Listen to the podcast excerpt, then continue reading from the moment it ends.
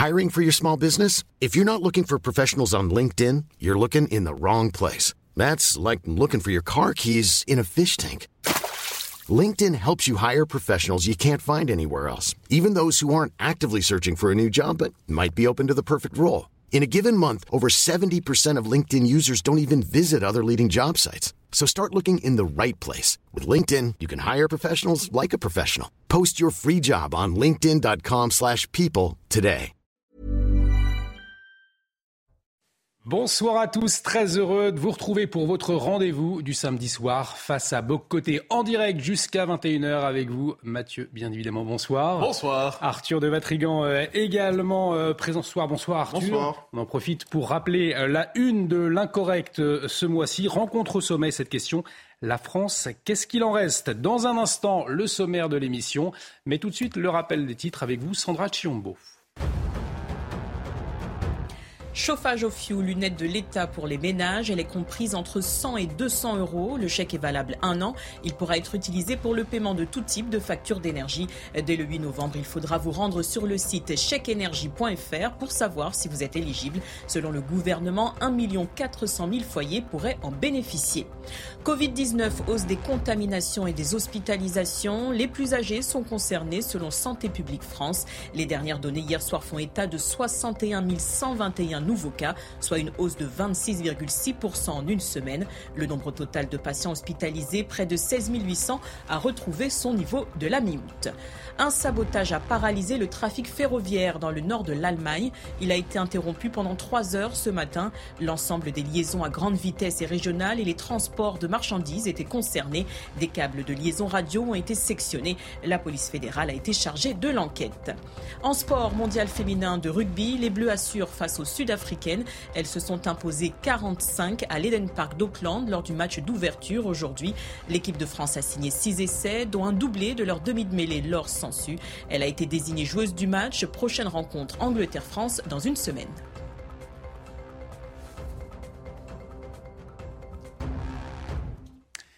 Face à vos côtés, au sommaire ce soir, le prix Nobel de littérature décerné ce jeudi à Annie Ernaux, réputée notamment pour son néo-féminisme. Mais les bookmakers pariaient volontiers sur un autre succès d'édition français, Michel Houellebecq, qui écrit mieux que personne les dérives de notre époque. Certains voient dans la décision du jury une coloration politique. Mathieu Boccoté nous livrera son avis et il est tranché, on le verra. L'assaut euh, vendredi de la mairie piloté par les associations de migrants, une soixantaine de personnes se sont introduits de force dans l'hôtel de ville, un mouvement orchestré par l'extrême gauche pour obtenir un relogement. Euh, Que révèle ce type de coup de force? Ces associations encouragent-elles la stratégie du chaos? Retour et analyse euh, sur cette scène marquante dans cette émission. Et puis, votre invité, Mathieu Boccoté, Laure Mandeville, grand reporter au journal Le Figaro, ancienne correspondante en Russie. Vous reviendrez avec elle sur la situation en Ukraine alors que l'escalade se poursuit. Pour preuve aujourd'hui, hein, la destruction par une énorme explosion ce matin du pont russe de Crimée. Face à Boccoté, c'est parti.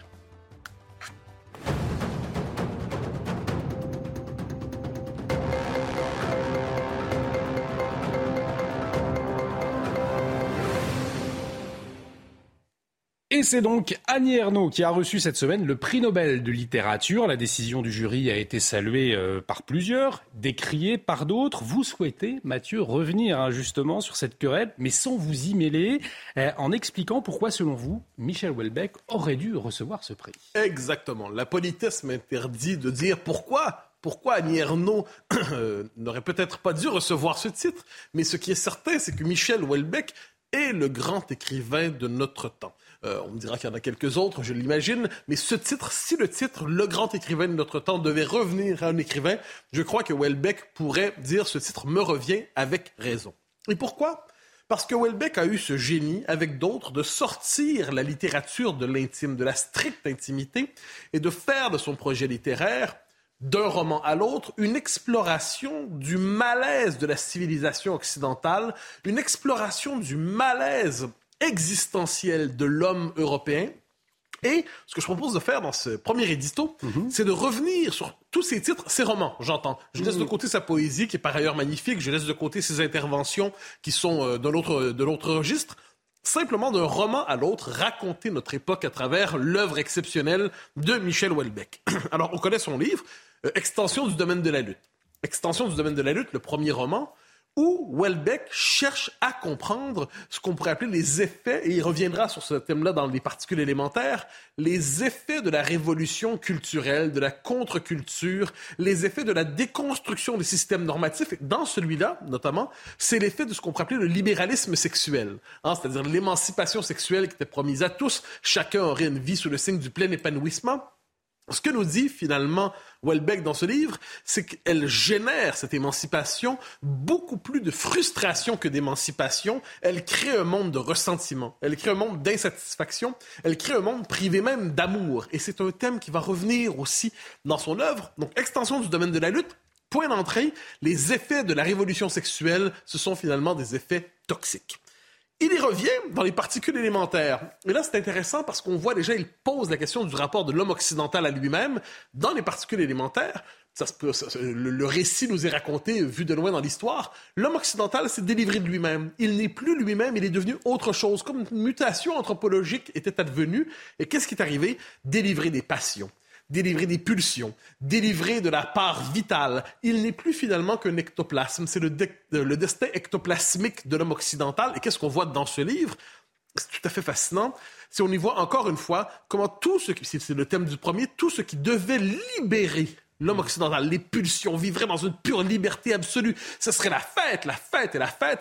Eh bien, pas du tout. C'est une existence triste et morne, une existence où finalement le bonheur, la possibilité même du bonheur disparaît on saute vers un autre ouvrage, plateforme. Et là, d'un ouvrage à l'autre, Welbeck va chercher à voir de quelle manière l'homme occidental cherche à se délivrer de lui-même. Comment dans plateforme? Eh bien, puisque l'amour, puisque le désir ne sont plus possibles en Occident, puisqu'encore une fois, on est toujours sur les mêmes thèmes, eh bien, c'est le tourisme sexuel, mais sur le mode industriel, sur le mode euh, organisé, qui devient le destin d'un homme occidental ne trouvant plus l'amour chez lui et ne trouvant plus la possibilité de l'épanouissement que dans le tourisme sexuel, mais dans sa part terrible, sa part euh, avachissante pour tous. Et ça, donc, c'est une forme d'exportation de soi-même en Asie du Sud-Est. Mais qu'est-ce qui se passe à la fin du livre? Au moment où il croit avoir trouvé la félicité dans un moment de tourisme sexuel en Asie du Sud-Est, les islamistes arrivent et descendent à peu près tout le monde, dont l'être aimé, avec qui il pensait refaire sa vie là-bas. On passe à un autre livre, La possibilité d'une île. Je précise, c'est pas mon préféré nécessairement, mais ce qui est intéressant dans ce livre, qu'est-ce qu'on voit ici? On voit cette idée toute simple, encore une fois, l'être humain, c'est la mutation anthropologique. On, doit devenir un mutant. L'être humain n'est plus capable de s'endurer, il doit devenir autre chose. Et là, on marche vers un chef-d'œuvre. La carte et le territoire, L'Occident, et plus particulièrement l'Europe, ne savent plus quoi faire d'eux-mêmes.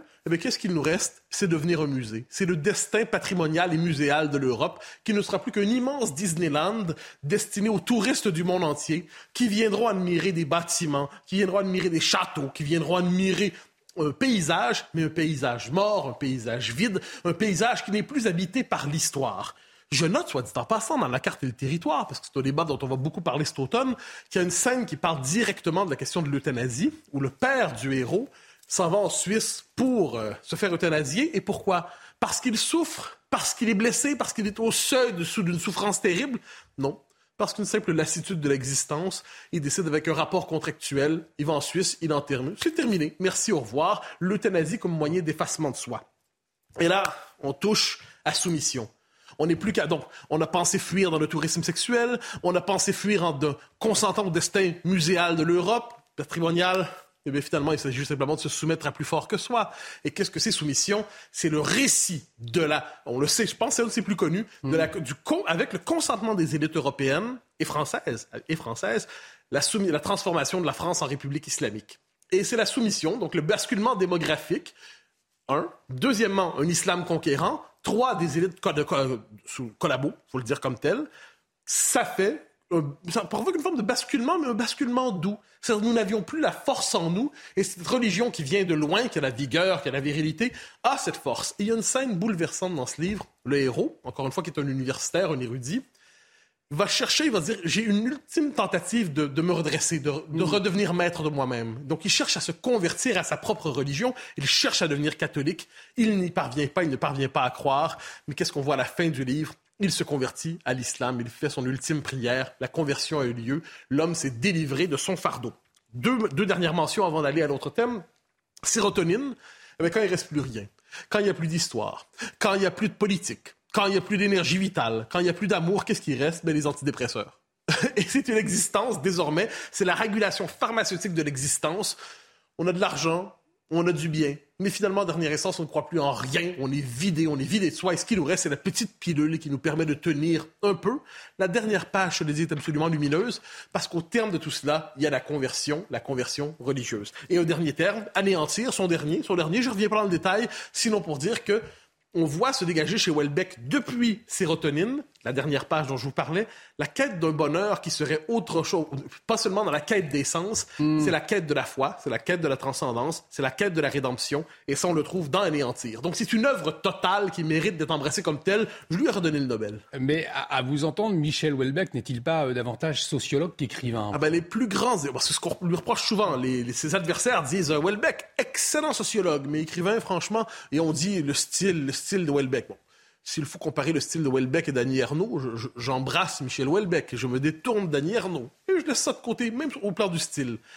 La littérature est une forme supérieure de sociologie. La sociologie cherche laborieusement, et Dieu sait que j'en sais quelque chose, j'ai fait mon doctorat là-dedans, cherche laborieusement à conceptualiser l'époque, à documenter les différentes catégories de l'existence sociale. La littérature embrasse tout ça et révèle l'esprit de l'époque. Et j'utilise le mot révélation à bon escient parce qu'elle nous révèle, elle nous fait comprendre ce dont nous avions l'intuition. Elle nous donne le sens de ce que nous traversons. Et de ce point de vue, la littérature de Welbeck est une, littérature, dis-je, qui nous révèle sur la vérité de notre monde. Et c'est probablement, c'est terrible, parce que ça nous révèle aussi le stade final de l'avachissement morbide de l'Occident. Avant d'écouter Arthur, euh, cette dernière question, à votre avis, il y a d'autres grands écrivains qui n'ont pas reçu le, le Nobel? Oui, Alain Finkielkraut dit souvent que Milan Kundera aurait dû l'avoir, et c'est très vrai l'insoutenable légèreté de l'être, l'immortalité, le livre du rire et de l'oubli, ce sont la plaisanterie, ce sont des chefs-d'œuvre. Risible amour, ce sont des chefs-d'œuvre. Et pour une raison qui nous échappe, Kundera n'a pas reçu le titre. Roth, absolument aussi, qui est un autre qui a compris l'esprit de l'époque autrement. Chaque fois, chaque fois, on pourrait dire que pas toujours de la même manière. Mais l'histoire croise l'intime. Les deux, et c'est là, je pense que le génie de la littérature, c'est quand l'intime éclaire l'histoire et l'histoire éclaire l'intime. On pourrait dire plus largement que la littérature, dans ses meilleurs produits, dans ses meilleures œuvres, mais c'est à travers elle qu'on est capable de comprendre notre temps. Pour comprendre aujourd'hui 2022, on a besoin de 1984 d'Orwell. Mhm. Pour comprendre les procès idéologiques que nous connaissons aujourd'hui, on a besoin du zéro et de l'infini, le zéro et l'infini de Kessler. Autrement dit, le détour par la littérature nous permet à la fois de capter le meilleur de la sociologie tout en ayant le plaisir de l'esprit. Il aurait fallu donner ce prix à Welbeck. Ah, juste parce qu'il a une coloration politique, du coup, euh, ce prix, Arthur. Bah, si on observe les réactions à ce prix, c'est très politique en effet. Toute l'extrême gauche et les filles en tête Mélenchon compris, se euh, sont félicités. Même Jean-Luc Mélenchon expliquait qu'il pleurait de bonheur, comme un remerciement à celle qu'il a soutenue, je le rappelle, deux fois, en 2017 et 2022, en raison, je la cite, de sa volonté d'éradiquer les violences faites aux femmes. Quand on regarde les dernières actualités, c'est plutôt assez baroque. Euh, concernant la couverture de la presse, pareil, on nous explique le courage de son combat, le courage de ses idées, soit beaucoup de compliments sur son engagement politique, sur ses combats, et très peu de littérature. Donc je partage la vie de Mathieu. Euh, Michel Houellebecq aurait dû, à mon sens, à mon goût en tout cas, euh, récupérer ce Nobel. il y a un point commun entre les deux, c'est assez intéressant. C'est que les deux prennent comme sujet le contemporain, la société contemporaine, sauf qu'ils ne jouent pas dans la même cour. Michel Houellebecq prend, prend d'assaut notre société avec style, avec mélangeant hyperréalisme désaffecté et humour toujours avec un temps d'avance et, comme le Mathieu le rappelait, au moins dans ces derniers, la possibilité d'une île dans ce monde qui se désagrège. Et la seconde, malheureusement, épouse un peu toutes les thèses de notre temps. Bon, et cette récompense est assez révélatrice de notre époque. Connaissez-vous le point commun des deux Français qui ont eu le prix Nobel de littérature, les deux derniers, à savoir Leclésio et Arnaud? Dites-nous. Les deux ont eu la tête de Richard Millet. Richard Millet, je le rappelle, éditeur de deux Goncourt, les euh, bienveillantes de Little et l'art français de la guerre de génie, et jusqu'à euh, sa mort sociale, était considéré comme l'un des meilleurs écrivains français de notre temps. L'objet de son scandale, je le rappelle, c'est un essai Langue fantôme dans lequel il publie un essai dans l'essai qui s'appelle Éloge littéraire d'Andert Breivik. Donc en effet, titre euh, choquant, évidemment, euh, même si on peut déceler l'ironie, et avec des passages que je comprends très bien qui ont pu choquer, qui ont pu même créer de la colère. Sauf que, bon, derrière, qu'est-ce qu'il voulait montrer? C'était le lien entre le déclin de la littérature et la modification en profondeur de la population française et européenne. Évidemment, on prend le bas de combat. Ernaud euh, écrit et pétitionne dans le monde pour demander sa mort sociale et son exclusion de Gallimard. Pareil pour le Clésio dans l'Obs. Toute la litanie gauchiste y passe, raciste, facho, tout ce que vous voulez. Euh, Millet saute évidemment, et si vous doutez bien qu'il ait fait l'apologie des crimes de Breivik, euh, il aurait été immédiatement traduit en justice, ce qui n'a pas été le cas.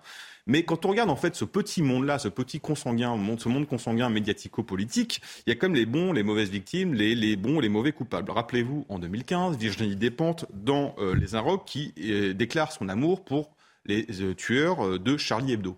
Bon, peu de fronde, et elle est plus que célébrée que jamais aujourd'hui. Euh, pareil, Arnie Hainaut, toujours fan de pétition, donc notre prix Nobel, lance en 2017 une nouvelle pétition dans Le Monde, à croire qu'elle a son rond de serviette dans le journal, mais cette fois-ci, non pas pour éradiquer un méchant, mais pour soutenir et prendre la défense d'Ouria Boutelja, qui, rappelez-vous son essai, Les Blancs, les Juifs et nous. Vous savez, cette fausse militante antiraciste, mais véritablement raciste, avec des bons relents d'homophobie et d'antisémitisme. Euh, et Arnaud écrit euh, elle dénonce les critiques en disant il faut que les critiques. Le problème des critiques, c'est qu'elles se sont arrêtées à son titre sans comprendre ou juste à quelques extraits. Exactement la méthode qu'elle employait pour écharmiller, ce qui était assez amusant. Juste un extrait euh, de ce livre-là. Si une femme noire est violée par un noir, c'est normal qu'elle ne porte pas plainte pour protéger la communauté noire. Là, vous avez un combo de ce que pense cette dame. Bon, et oh, Dernière chose, enfin, Ernaux, euh, Annie Ernaux a, a, tenu à soutenir la révolte des Iraniennes contre, je la cite, cette contrainte absolue qui est le voile. Sauf que quelque temps avant, elle expliquait que le voile, le hijab et le burkini en Europe étaient une libération. Donc, décerner un modèle euh, est une récompense évidemment pour la lauréate, mais c'est aussi une représentation pour le pays qu'elle représente. Et ce, ce, Nobel très politique et un peu littéraire, je ne suis pas certain que Arniano représente, soit la meilleure représentation de la France aujourd'hui. En tout cas, les téléspectateurs pourront se faire leur avis en lisant Annie Arnaud, à la fois Michel Houellebecq Ici, c'était tranché. Je vous propose maintenant de, revenir sur, sur cet assaut de la mairie de Paris, euh, piloté par les associations de, migrants. Une centaine de migrants se sont emparés de l'hôtel de ville de Paris sous la direction d'une association pro-migrants. Elle s'appelle la Chapelle debout. Mathieu, cette scène vous a marqué. Vous souhaitiez y revenir ce soir. Oui, une centaine de personnes s'en prennent, euh, décident de lancer l'assaut sur un bâtiment public pour s'en emparer, un bâtiment politique. Non, non, je ne parle pas de la prise du Capitole. Je parle de ce qui se passe à Paris, mais, mais ça choque moins. Ça choque moins. C'est très étrange.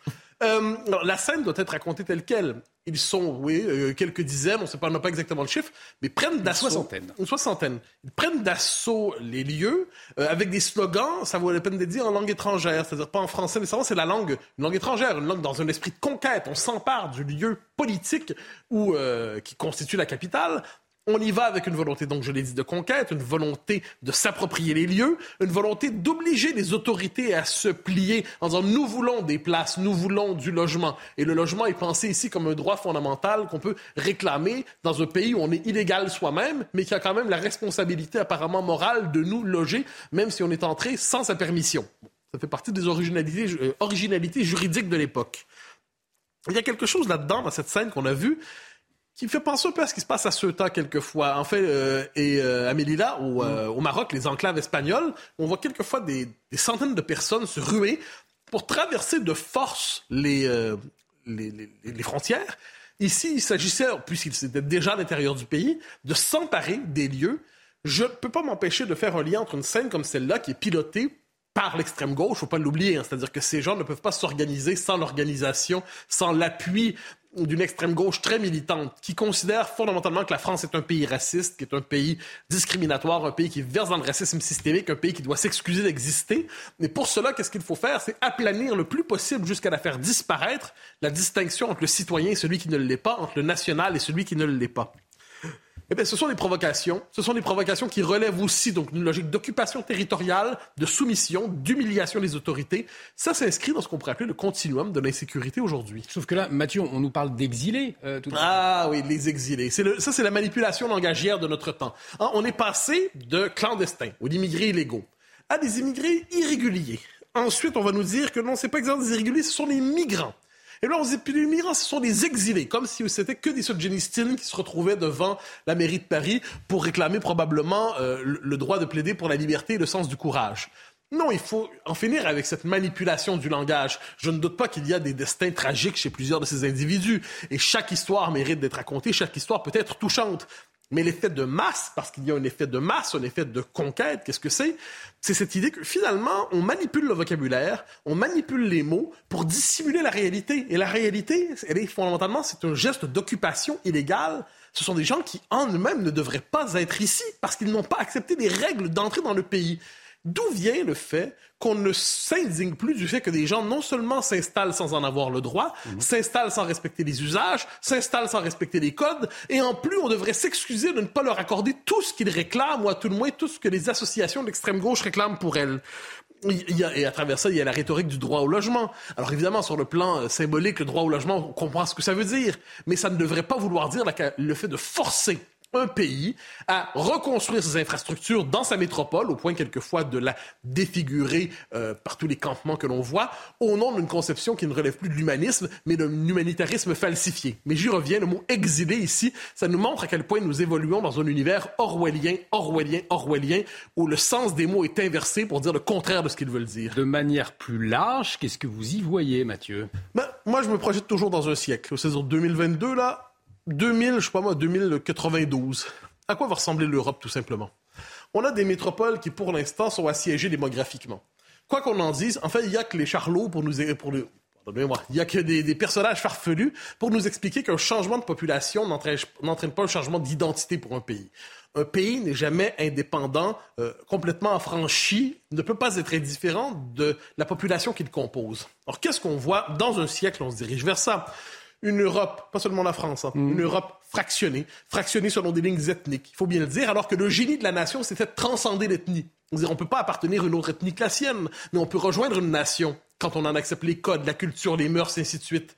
Mais comment voulez-vous accepter les codes, les mœurs et la culture d'un pays si vous, vous faites un devoir en y entrant de piétiner toutes les règles qu'il vous propose?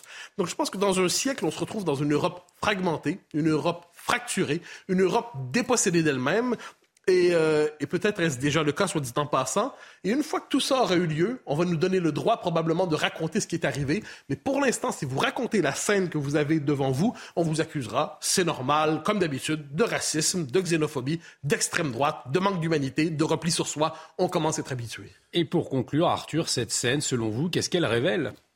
Bah, C'est un problème politique euh, juridique et, aussi une acceptation, Mathieu fait bien de le rappeler, des mots. Ce ne sont pas des migrants, ce ne sont pas des exilés, ce sont des clandestins, donc des personnes qui n'ont absolument rien à faire sur le sol français.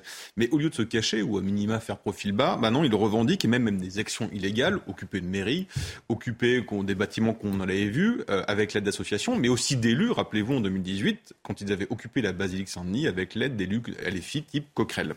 Alors ici, le groupuscule d'extrême gauche s'appelle la Chapelle Debout, un collectif soi-disant anti qui explique qu'accueillir les migrants ne pose aucun problème, sauf aux racistes et xénophobes. Bon, bah, les victimes euh, violées, égorgées et euh, attaquées sont ravies de savoir qu'ils sont xénophobes et racistes, parce qu'il faut le rappeler, euh, les migrants, ce qu'ils appellent les migrants, sont coupables de 50% de la délinquance à Nantes, 48% de la délinquance à Paris, 55% de la délinquance à Marseille, 48% de la délinquance à Montpellier, par exemple.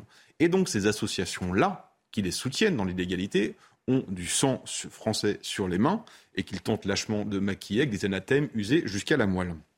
Alors évidemment, le collectif antiraciste utilise l'écriture inclusive pour se justifier, euh, en expliquant que, euh, notamment, qu'il y a un traitement inégal entre les Ukrainiens et ces migrants. On rappelle juste que les Ukrainiens sont des femmes et des enfants majoritairement. Ici, ce sont des hommes de ce qu'on voit. C'est quand même un concept bizarre d'abandonner, euh, de fuir son pays en guerre ou en famine avec ses enfants. Mais juste un dernier mot, rapidement. Le problème, c'est que juridiquement, été validé, parce que rappelez-vous l'affaire Héroux, le passeur de migrants passe au Conseil constitutionnel. Le Conseil constitutionnel explique que la fraternité est pardon, est reconnu comme principe constitutionnel, donc avalise le fait que les associations aident illégalement des gens. Voilà, le problème en France, c'est ça, c'est qu'au lieu de euh, les droits individuels n'ont rien à faire ici, il faut juste rappeler que c'est à la France de décider qui a le droit de venir et, qui n'a pas le droit de venir pour des raisons très simples. Allez, on marque une pause, messieurs. Dans un instant, on revient sur la situation euh, en Ukraine avec votre euh, invité Mathieu. Restez avec nous sur CNews. À tout de suite. De retour sur le plateau de Face à côtés. Dans un instant, on parle de la situation en Ukraine avec votre invité Mathieu, mais tout de suite, le rappel des titres avec vous, Sandra Chiombo. Une attaque au couteau fait six blessés à Château-Thierry. Un jeune homme s'en est pris à sa mère, son frère et quatre passants hier. Leur pronostic vital n'est pas engagé. Touché à la jambe par un tir des policiers, l'individu a été arrêté. Il n'a fait l'objet d'aucune condamnation auparavant, selon le procureur. La grippe aviaire fait son retour dans le sud-ouest. Un nouveau cas a été détecté dans l'élevage de canards d'un particulier à Montbrier en Gironde. Ces 49 canards ont, ces 79 canards ont été euthanasiés. Il s'agit du deuxième cas en un mois dans le département. Des zones de protection et de surveillance sont en place dans un rayon de 3 et 10 km. Une trentaine de communes sont concernées. Kylian Mbappé au premier rang des joueurs de football les mieux payés au monde, c'est ce que révèle le classement annuel de Forbes. L'attaquant français devrait toucher 131 millions d'euros cette saison. Ce chiffre comprend ses revenus avec son club et ses contrats publicitaires. Le trio de tête est complété par Messi et Cristiano Ronaldo. Et nous accueillons Laure Mandeville. Bonjour. Bonjour. Merci d'avoir accepté notre invitation. Vous êtes grand reporter au journal Le Figaro, ancienne correspondante en Russie notamment. Vous publiez début novembre Quand l'Ukraine se lève euh, aux éditions Talent. Dans un instant, vous répondrez aux questions. Constantin Sigov, un grand philosophe ukrainien. Merci pour, pour, cette précision. Dans un instant, vous répondrez aux questions de Mathieu Boccoté. Mais avant, Mathieu, euh, cette question pourquoi ce soir, ce choix euh, d'inviter Laure Mandeville? Pour une raison toute simple, on se demande qu'est-ce qui se passe. C'est-à-dire, on a l'impression que l'histoire s'accélère, qu'il nous échappe, que la montée aux extrêmes est pour demain, qu'il y a toujours que la prochaine étape, la pire, inimaginable l'avant-veille, est, presque certaine.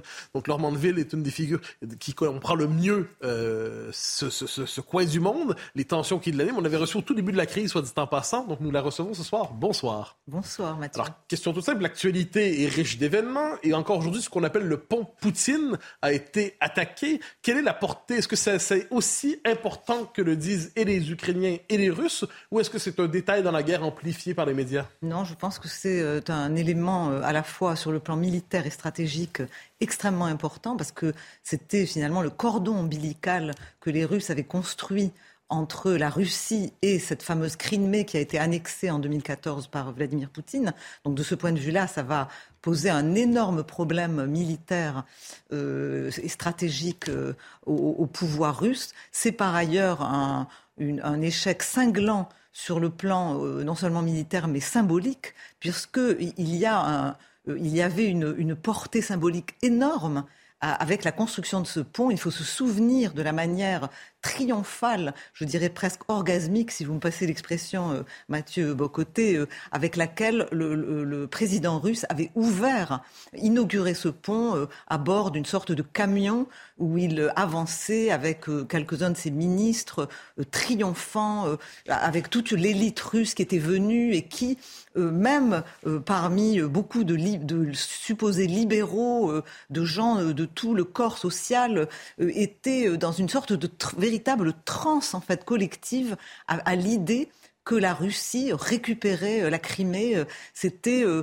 finalement notre Crimée qui revient, un moment, un moment de, de la renaissance en fait de la grande Russie, une sorte de renaissance de l'empire à travers ce, cette, cette inauguration de ce pont en 2018. Donc évidemment, sur le plan symbolique politique, c'est absolument, je dirais, cataclysmique pour Poutine et ça, va avoir évidemment euh, de grosses répercussions, à mon avis, sur le plan politique. Alors, qui dit Crimée, justement, dit territoire annexé en 2014 Annexion à laquelle, globalement, le monde avait consenti. On ne pourrait pas nécessairement dire la même chose des territoires annexés et avec la consécration référendaire des derniers jours.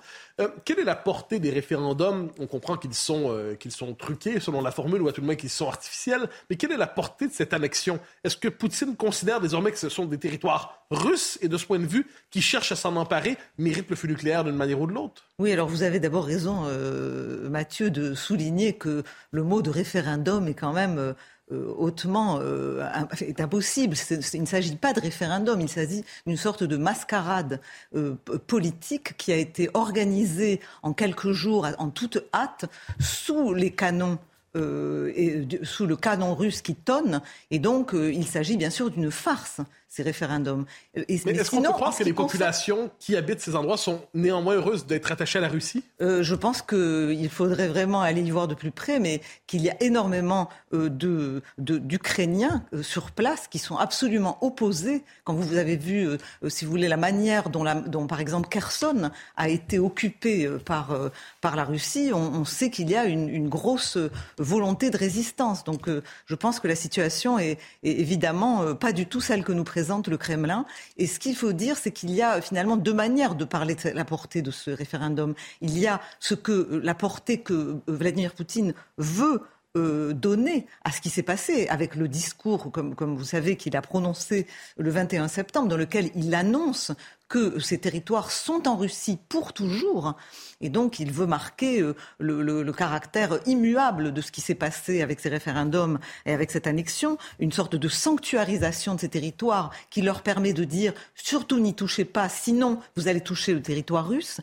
Mais Bien sûr, il y a eu donc, euh, vous avez vu l'inauguration en grande pompe au Kremlin, les, cris de Rossiya. voir, euh, je me suis posé la question lorsque j'ai vu ce discours, est-ce qu'on aurait pu y voir une forme de de but de guerre affiché par, euh, par Poutine en disant on a gagné désormais et voilà le discours qui accompagne. Donc voilà jusqu'où on veut aller. Et du point de vue de son propre peuple, il dit la guerre est gagnée, on peut passer à autre chose. Oui, enfin, effectivement, ça fait partie, c'est une manière, si vous voulez, vu le caractère absolument calamiteux de la mobilisation partielle et du cours de la guerre où il subit, euh, comment dire, euh, revers après revers depuis le début de euh, la contre-offensive ukrainienne cet été.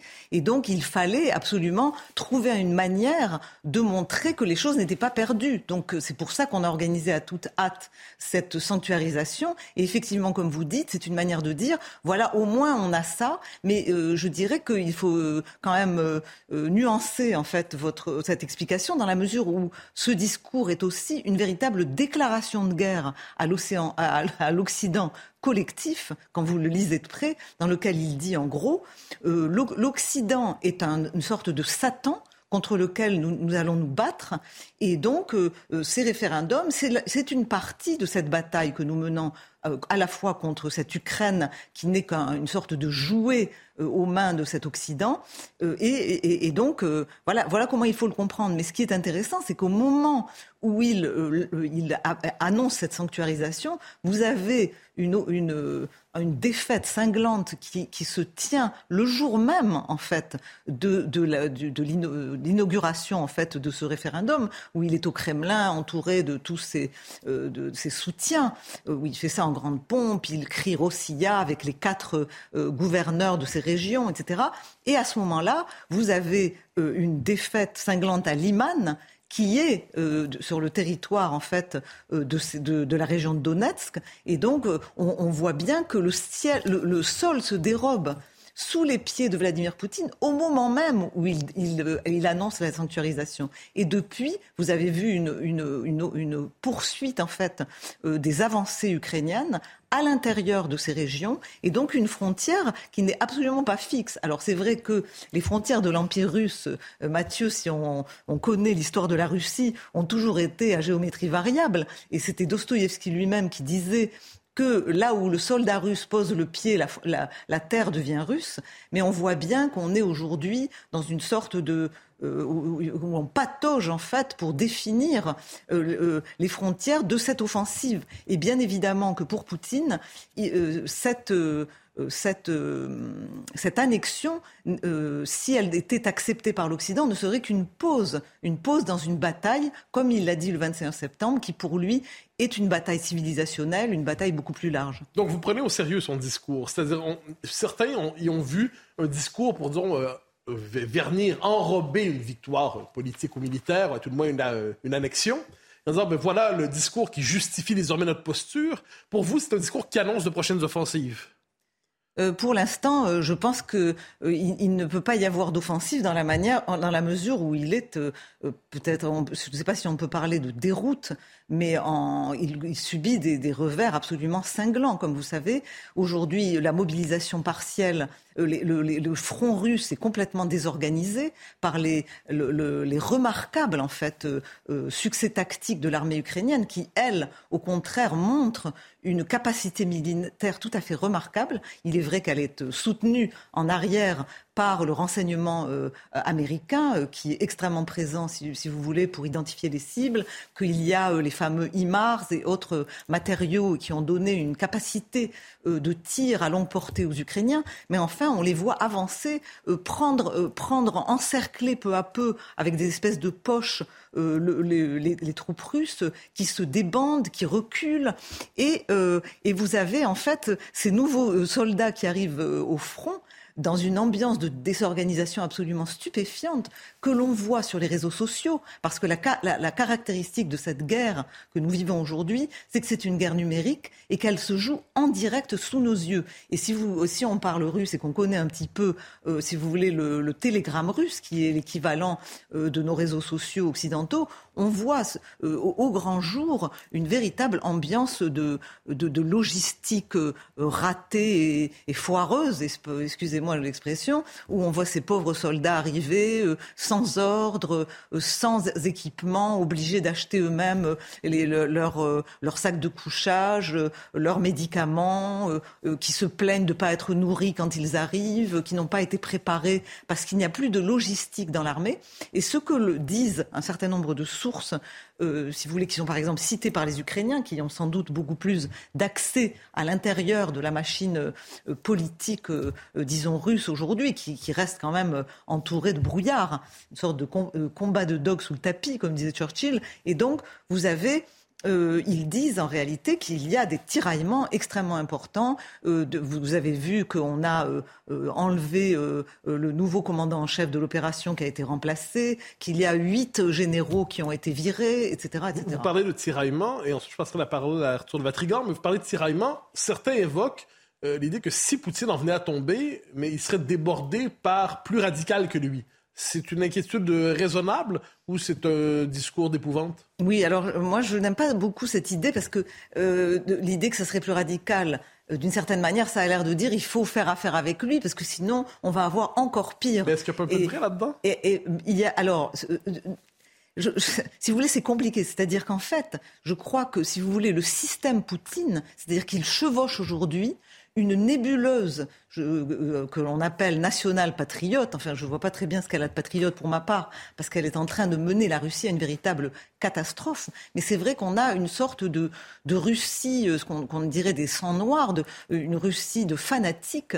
qui sont euh, véritablement animés par cette volonté impériale de détestation de l'Ukraine qui est devenue pour eux, si vous voulez, une sorte de point focal qui va leur permettre d'assouvir en fait un esprit de revanche extrêmement prégnant. Euh, je, je, ne sais pas si vous avez vu en fait dans la page que je fais le vendredi dans le Figaro, une interview que je fais d'un d'un, du fils en fait d'un grand dissident russe qui est, qui est français, qui s'appelle Yegor Gran et qui sort un livre qui s'appelle Z comme zombie, dans lequel il raconte en fait cet angle mort de la guerre qui est peu finalement couvert euh, ici puisqu'on couvre beaucoup plus le terrain ou, ou Poutine lui-même, qui, où il dit au fond derrière Poutine il y a euh, derrière l'arbre Poutine, euh, qui est cette espèce de homme-État qui a avalé toute la société, il y a cette société qu'il soutient. Il y a une société qu'il soutient qui est dans le déni, qui est pour lui une sorte de société zombisée à la fois par la propagande, mais aussi par cette espèce de, désir de revanche qui monte et monte depuis des années, depuis les années 90, où, où euh, finalement euh, ce peuple est tombé dans une sorte de mélange de, d'anomie et de résurrection euh, des pires euh, euh, réflexes en fait de l'État totalitaire soviétique. Arthur de Vatrigan. Alors, bon, c'est une guerre de, évidemment de communication et la France, on, même il y a des débats au sein même des, Français sur, ce, sur cette guerre. Alors, vous avez parlé des revers militaires sur le front.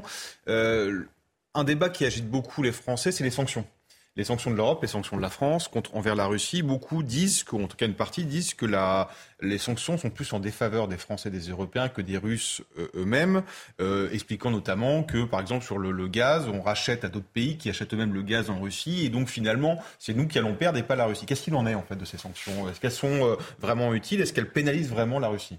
Moi, je pense qu'elle pénalise la Russie. Alors, je, me garderai, si vous voulez, d'émettre une opinion absolument tranchée sur ces questions, parce que je ne suis pas du tout économiste. Mais quand vous écoutez les économistes, vous voyez bien qu'aujourd'hui, ils disent que la Russie est de plus en plus étranglée, en fait, par ces sanctions, qu'elle est extrêmement frappée, notamment par l'aspect euh, des sanctions euh, technologiques, puisqu'elle avait besoin de s'alimenter en technologie pour euh, pour, pour euh, comment dire, alimenter son potentiel militaire, qu'elle est obligée, qu'elle est devenue finalement absolument dépendante de la Chine, et que par exemple sur le plan énergétique, ceux qui disent que le fait de faire des sanctions énergétiques, ça ne, ça ne euh, pénalise pas la Russie, oublient qu'en réalité, euh, certes, il, y a des circuits de, de, de revente de ce pétrole ou de ce gaz, mais que ça se fait à des prix beaucoup plus bas dans, quand, ça se fait et que euh, c'est très compliqué. Euh, et donc, je pense euh, franchement que ces sanctions sont en réalité,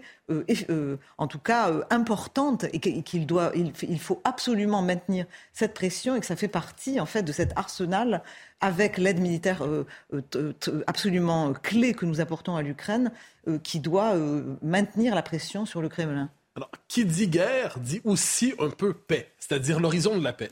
Et la question que je me pose depuis quelque temps, et je vous la pose évidemment, c'est à quoi peut ressembler une paix dans les circonstances? J'entends, est-ce que ça doit être une paix, vous me pardonnerez la formule, à l'américaine, qui doit venir avec un changement de régime? Le régime ennemi doit tomber? Ou est-ce que la paix peut être une paix plus classique, une paix de compromis, entre guillemets, avec des concessions territoriales et tout ce que ça veut dire, mais avec le régime en place en Russie, donc une forme de paix euh, hanté euh, qui précède le 20e siècle, où finalement des empires trouvent une zone d'équilibre sans exiger la chute du régime ennemi. Mm. À quoi peut ressembler une paix? Est-ce qu'autrement dit, on peut avoir la paix sans le changement de régime? Oui, alors euh, ce que je dirais, je, renverserai un peu ce que, ce que, ce que vous dites, c'est-à-dire pour moi, au fond, la paix ne sera possible que si l'Ukraine gagne cette guerre. Que, par exemple, ça veut, dire, ça veut dire la qu'elle boute, oui, qu'elle boute la Russie hors du territoire ukrainien. Même, même la Crimée Mais je, je, pense potentiellement, après ce qui s'est passé euh, aujourd'hui, potentiellement la Crimée, en tout cas, c'est ce qu'annonce, et c'est le but de guerre euh, des Ukrainiens, qui sont extrêmement décidés dans cette affaire à reconquérir leur territoire. Et, je pense que, si vous voulez, c'est précisément parce que, euh, que, que c'est pour ça que probablement il faudra faire la paix avec un autre régime, parce qu'il il semble difficile que euh, le régime de Poutine survive à, cette, euh, à cette paix qui viendrait en fait d'une victoire de l'Ukraine. Et je pense que c'est euh, à terme le scénario qui me paraît le plus probable et le plus et surtout le plus souhaitable parce que tout autre scénario me semble-t-il enfin en tout cas moi c'est ce, ce que je tire de la connaissance que j'ai de la mentalité en fait de ce pouvoir et aussi de ses déclarations, de ses faits et gestes récents, de, la, de, de l'environnement en fait, je dirais idéologique et politique dans lequel on baigne aujourd'hui. Je pense que tout autre tout, autre type de paix, c'est-à-dire cette paix supposément réaliste qu'on nous vend euh, euh, dans l'école des réalistes occidentaux, ne serait en réalité qu'une pause qui permettrait. Ce que longtemps été la paix dans l'histoire. Oui, mais une la pause. Paix est une pause. Oui, une pause. Enfin, pas toujours quand même. Euh, je veux dire, une pause qui permettrait en fait à ce régime de se refaire pour, euh, pour avancer à nouveau. Je pense qu'en fait, imaginer qu'on puisse s'entendre avec ce pouvoir qui a, qui a, qui, a déclaré, qui, qui est en fait une sorte de rechute néo-totalitaire. Je ne pense pas qu'on soit dans un jeu absolument classique de, de euh, si vous voulez, euh, de puissance, simplement pour une, une question de territoire. Et, en, ce, en ce sens, je suis d'accord, par exemple, avec Jean-François Colossimo, qui, dans son récent livre La crucifixion de, de, de l'Ukraine, parle en fait d'un élément euh, euh, presque existentiel et d'une sorte de, guerre sainte du côté de la Russie. Quand, euh, les Russes annoncent qu'ils se battent avec Satan, côté occidental, on ne fait pas de concession avec Satan. Et il y a un, un analyste que j'ai cité récemment qui s'appelle Bobolo, euh, qui est un très bon expert de la Russie, qui connaît très très bien euh, la, la, psyché en fait de l'équipe à laquelle nous avons faire face, et qui dit, à mon avis, avec grande justesse, que Vladimir Poutine, pour lui, le compromis, c'est l'apanage des vaincus et des faibles. Et donc, au fond, si nous acceptons un compromis, cela voudra, cela voudra dire que nous sommes vaincus. Et je crois qu'en fait, aujourd'hui, le chantage qu'il nous fait, notamment au nucléaire, on en parlait, vous y arriviez euh, avant l'émission, c'est une manière, c'est-à-dire qu'il continue à miser, malgré tout ce qui s'est passé, sur notre faiblesse sur notre lâcheté, sur notre hésitation et sur le fait que nous allons finir par justement être une forme des idiots utiles qui, par un supposé réalisme qui est en réalité une incompréhension de la nature de ce système, nous amènerait à faire compromis. Il nous reste une minute, mais je pose la question très clairement. Euh, est-ce qu'il ne faut pas prendre au sérieux néanmoins la menace nucléaire de Poutine? Et est-ce qu'un régime comme le sien, qui tremblerait, qui se sentirait au seuil de l'effondrement, est-ce qu'il n'y a pas davantage de chances qu'il décide, pour reprendre votre formule, d'ouvrir les feux de l'enfer, les portes de l'enfer de jeter le feu nucléaire. Oui, je crois qu'en fait, euh, il faut absolument prendre cette menace au sérieux euh, parce que. Euh, et je crois d'ailleurs que toutes les chancelleries occidentales prennent cette menace au sérieux. Moi, j'ai parlé avec quelques-uns de mes contacts à Washington récemment, et c'est vrai qu'il y a des consultations actives entre les chancelleries occidentales, qu'il y a des plans qui sont préparés, qu'il y a des contacts directs aujourd'hui entre les États-Unis et la Russie sur ce thème, qu'il y a des messages qui sont envoyés par un certain nombre d'anciens responsables, bon, que, le, pouvoir américain lui-même reste extrêmement discret sur les ripostes potentielles, et ils ont bien raison, mais vous avez des gens comme le général Petraeus, qui a quand même été le patron de la CIA et un des plus hauts responsables militaires américains, qui a dit récemment, si la Russie euh, euh, envoyait une frappe nucléaire tactique sur l'Ukraine, il y aurait des représailles militaires conventionnelles des États-Unis, donc d'une certaine, donc potentiellement une entrée en guerre euh, de l'Occident dans, cette espèce de grande bataille. Euh, par ailleurs, il faut, je pense qu'il faut prendre tout ça au sérieux parce que Vladimir Poutine nous a habitués à faire ce qu'il dit. Et donc, il a, il a montré une forme de juxcoboutisme dans tout ce qu'il a fait aujourd'hui en Syrie, où il est parti d'une situation qui paraissait assez désespérée, où il a soutenu à, bout de bras Bachar el-Assad en tablant sur notre faiblesse. Et je pense qu'il peut continuer ce jeu-là. Le problème, effectivement, c'est que c'est aussi un chantage, bien sûr, et que parce que euh, il, bien sûr que s'il lançait une, une, frappe nucléaire, il perdrait tout, une frappe nucléaire tactique. C'est-à-dire que deviendrait l'État paria que les, États sur lesquels il compte, qu'il compte actuellement, en Afrique, en Amérique latine, en Chine, en Inde, se détourneraient absolument de lui en tout cas, les Ukrainiens se préparent à une potentielle euh, menace nucléaire, mais ils se préparent aussi à se battre. Merci Nous devons continuer beaucoup. Aussi à les soutenir. Merci beaucoup, Laure Mandeville. On arrive au terme de cette émission. Merci Arthur de Vatrigan. Merci euh, Mathieu côté. On vous retrouve demain à 10h le rendez-vous aux côtés de Sonia Mabrouk avec comme invité Eric Zemmour. Restez euh, avec nous sur CNews. Dans un instant, l'info continue avec Johan Usaï, Soir Info Week-end. Très bonne soirée sur notre antenne.